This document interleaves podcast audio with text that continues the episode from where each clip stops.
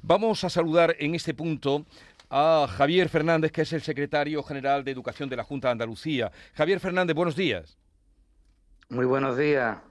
gracias, por, gracias por atendernos. Queremos que usted nos diga y, nos concrete, por favor, eh, la noticia que estamos contando esta mañana. Desde el lunes próximo, los colegios andaluces podrán acabar las clases a las 12 del mediodía. ¿Esto cómo se va a hacer?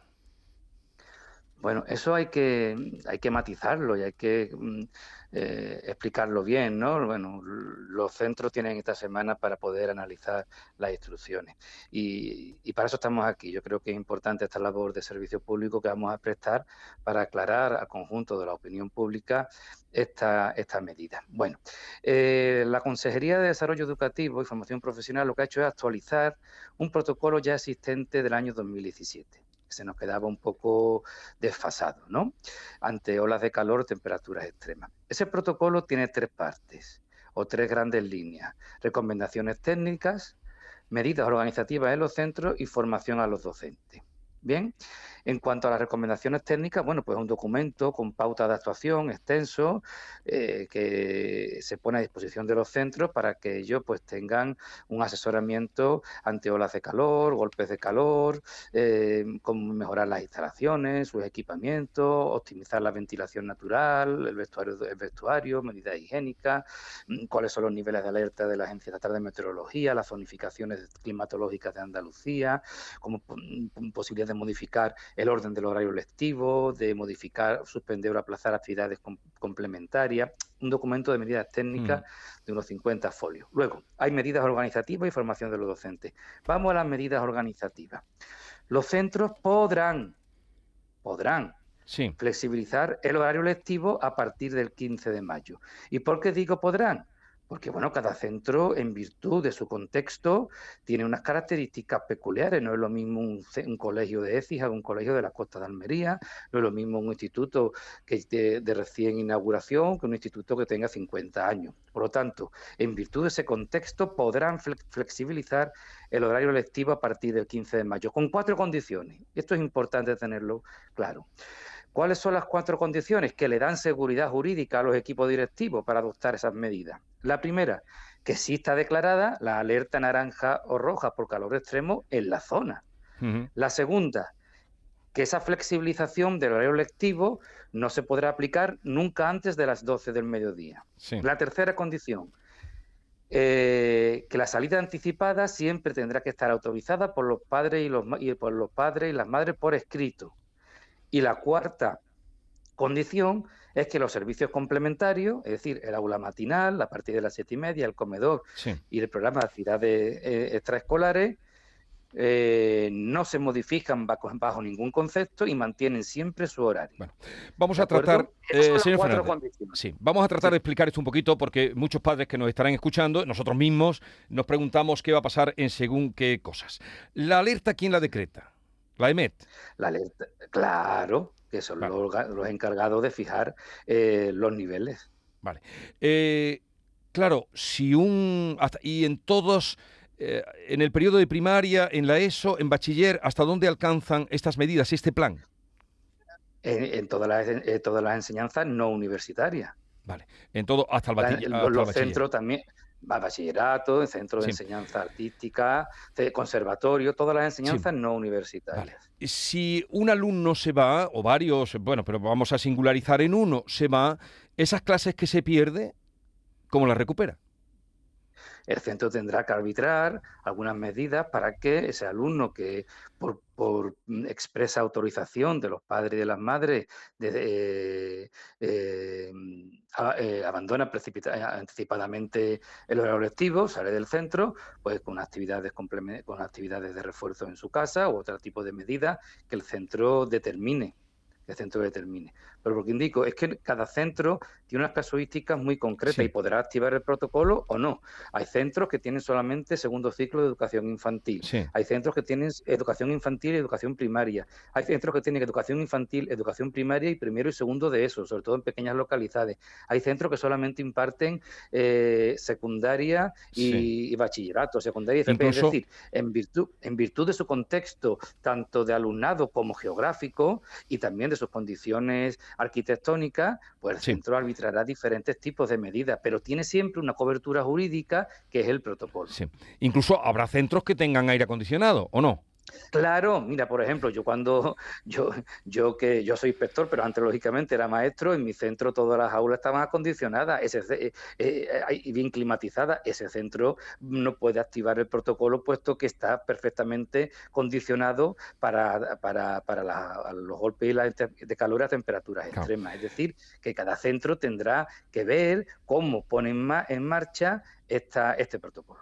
Pero le dejan, desde luego, toda la responsabilidad en los profesores, en el claustro de profesores. La responsabilidad eh, es compartida. ¿Eh? La responsabilidad es compartida para este protocolo y para cualquier otra medida que se arbitre en el sistema educativo. Cada, cada órgano tiene sus competencias eh, que son, que son eh, indelegables y se arbitrarán y se aplicarán, bueno, pues lógicamente con la ayuda y asesoramiento de, la administración.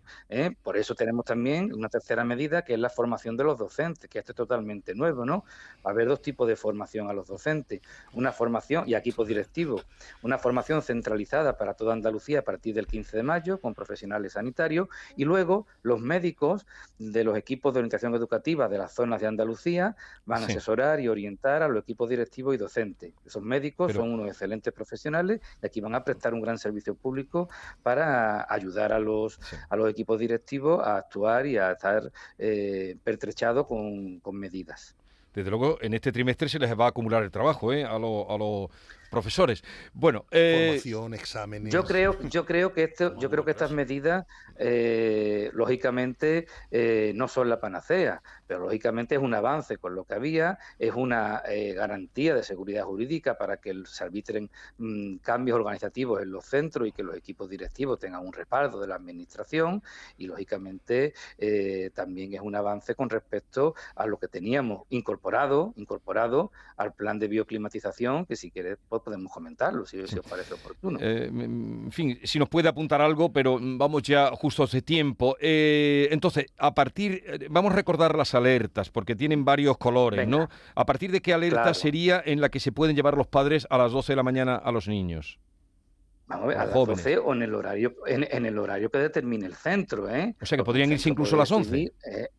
no, a las 11 no, a las 11 solamente, no, antes de las 12. salvo no antes de las 12 como norma general. También en el protocolo se dice excepcionalmente por alguna casuística no prevista, bueno, dejamos ahí la puerta, pero como norma general nunca antes de las 12. A partir de que se decrete la alerta naranja, nunca antes. Nunca antes. ¿Eh? Y con esas eh, cuatro condiciones, alerta naranja o roja, nunca antes de las 12, siempre con autorización, expresa de los representantes legales de los alumnos y manteniendo, manteniendo eh, la vigencia de los servicios complementarios. no sé si queréis hacer alguna pregunta. Aurora, ¿tú quieres hacer...? No, me llama la atención si, si se limita, si estas medidas se pueden acoger con un con días limitados, es decir, si por ejemplo habrá alumnos que le afecte mm, de mayor o menor medida el calor, si, si se va a tener en cuenta las veces que se puede ir un alumno por esta circunstancia de clase si eso lo contempláis. Y si también la formación del docente eh, se añade el tratar de evitar que el alumno salga del aula porque se le pueda socorrer, entiéndame la expresión socorrer, para evitar que el alumno tenga que, que irse de la, del aula, de la clase. Eh, vamos a ver, por eso, por eso he comentado lo de la, de autonomía de, lo, de los centros. Tenemos 6.500 centros. Es imposible regular con precisión y exactitud unas medidas de este tipo para los 6.500 centros. Por lo tanto, cada centro, en virtud de su tipología de alumnos, de, la, de, las características eh, arquitectónicas del centro, de su contexto geográfico, podrá, podrá eh, vehicular este protocolo como mejor entienda y como mejor proceda. ¿Eh? porque creemos que aquí la flexibilidad eh, es eh, fundamental para que el protocolo sea útil en, determinados contextos y en determinadas circunstancias. Y luego, a la segunda pregunta, siempre hay que anteponer, lógicamente, el deber de socorro. Si en una clase se va a la mitad de los alumnos, ¿qué pasa? Bueno, pues en una clase se va la mitad de los alumnos, eh, con autorización de los padres, los alumnos se podrán ir y, eh, y, el centro seguirá impartiendo para, eso, para esos alumnos la docencia que tenía planificada y tendrá que arbitrar algún tipo de medida complementaria para que esos alumnos que abandonan eh, el, colegio, el centro, el edificio docente, pues continúen su, su formación en casa. Pero yo me imagino que a ver, eh, aquí ya tenemos mucha experiencia, desgraciadamente. Sí, por, todo lo del COVID, ¿no? Que hemos arrastrado. Claro, claro, claro. Aquí, aquí hay un, aquí hay ya una experiencia previa, unos conocimientos previos, una experiencia compartida que, desgraciadamente por las circunstancias eh, se tuvieron que aplicar, pero que ahora eh, este tipo de, para este tipo de imponderables, pues resulta no un hándicap, sino una ventaja, entre comillas. Como queremos alumbrar en este sentido y en esta charla a todos los padres que nos estén escuchando, también los profesores. Mm. Eh, le mm. pregunta Manuel Mateo Pérez, señor Fernández. Sí, me imagino que, no sé si es una pregunta o una reflexión en voz alta, eh, precisamente al hilo de todo lo que venimos hablando a lo largo de la tertulia por este cambio de paradigma al que nos enfrentamos en los próximos años y que se va a acentuar, sin género de dudas, que es ese cambio climático y, esa, y esas eh, estaciones, esos estíos cada vez más extensos, que este año han aparecido prácticamente a mediados de abril y que se pueden prolongar bien entrado octubre o, a principios de noviembre. A mí lo que me preocupa, eh, señor Fernández, es la formación de los alumnos. Es decir, la, posibilidad de que los alumnos pierdan clase eh, y no puedan recuperarlo. ¿Ustedes piensan, eh, mm. han, tratado de, contemplar este, este supuesto? Los alumnos no van a perder formación bajo ningún concepto, porque, claro, Claro, porque en el caso de que, de que, se, de que el centro active el protocolo, veremos cada centro a pues, una hora distinta, quizá, para cada tipo de etapa de enseñanza o otro tipo de medida. Eh, los alumnos van, van, van a recibir una serie de pautas y una serie de, actividades que tendrán que realizar, lógicamente, en su casa y después habrá un seguimiento eh, por parte del centro. Repito, es que ya tenemos una experiencia de, de haber tenido que, desarrollar la, docencia fuera, fuera del hábitat natural del alumno y del docente, que es el aula, ¿no? Por tanto, no se va a perder ningún, no se va a perder formación, no se va a perder clase, no se va a perder capacitación por parte del alumnado. Eso, eso es absoluto, eso está absolutamente garantizado que no va a ser así, bajo ningún concepto, bajo ningún concepto. A ver, Asensio. Bueno, el balance de esa medida lo dirá el tiempo, pero bueno, en cualquier caso yo sí quería hacer una reflexión. Eh, ¿no será más acertado potenciar la inversión en climatización? Claro, eh, ahí, estamos. Mire, desde el año hasta el año 2020 no se había hecho absolutamente nada en este sentido. Y cuando digo absolutamente nada es absolutamente nada. Desde el año 2020 se ha hecho, eh, se ha actuado en dos líneas. Una línea de obras con cuatro, donde se, han hecho obras de bioclimatización en 430 centros de Andalucía, eh, mm, con, con, diferentes aspectos de refrigeración, de paneles solares. se ha invertido 140 millones de euros de fondos europeos. Y luego también se han hecho 169 actuaciones en medidas pasivas de climatización por un valor de 26 millones de, euros. Lógicamente, yo comparto con, todo, con todos vosotros y con la sociedad en su conjunto que es insuficiente. Tenemos 6.500 centros, algunos centros tienen más de 50 años. ¿eh? Algunos centros, digo, cuando digo algunos, digo, digo una red relativamente, relativamente eh, importante de centro. Es decir, Andalucía tiene un sistema educativo más grande que muchos países de la Unión Europea. ¿Es insuficiente? Claramente que sí. ¿Vamos por el camino adecuado? Vamos por el camino adecuado,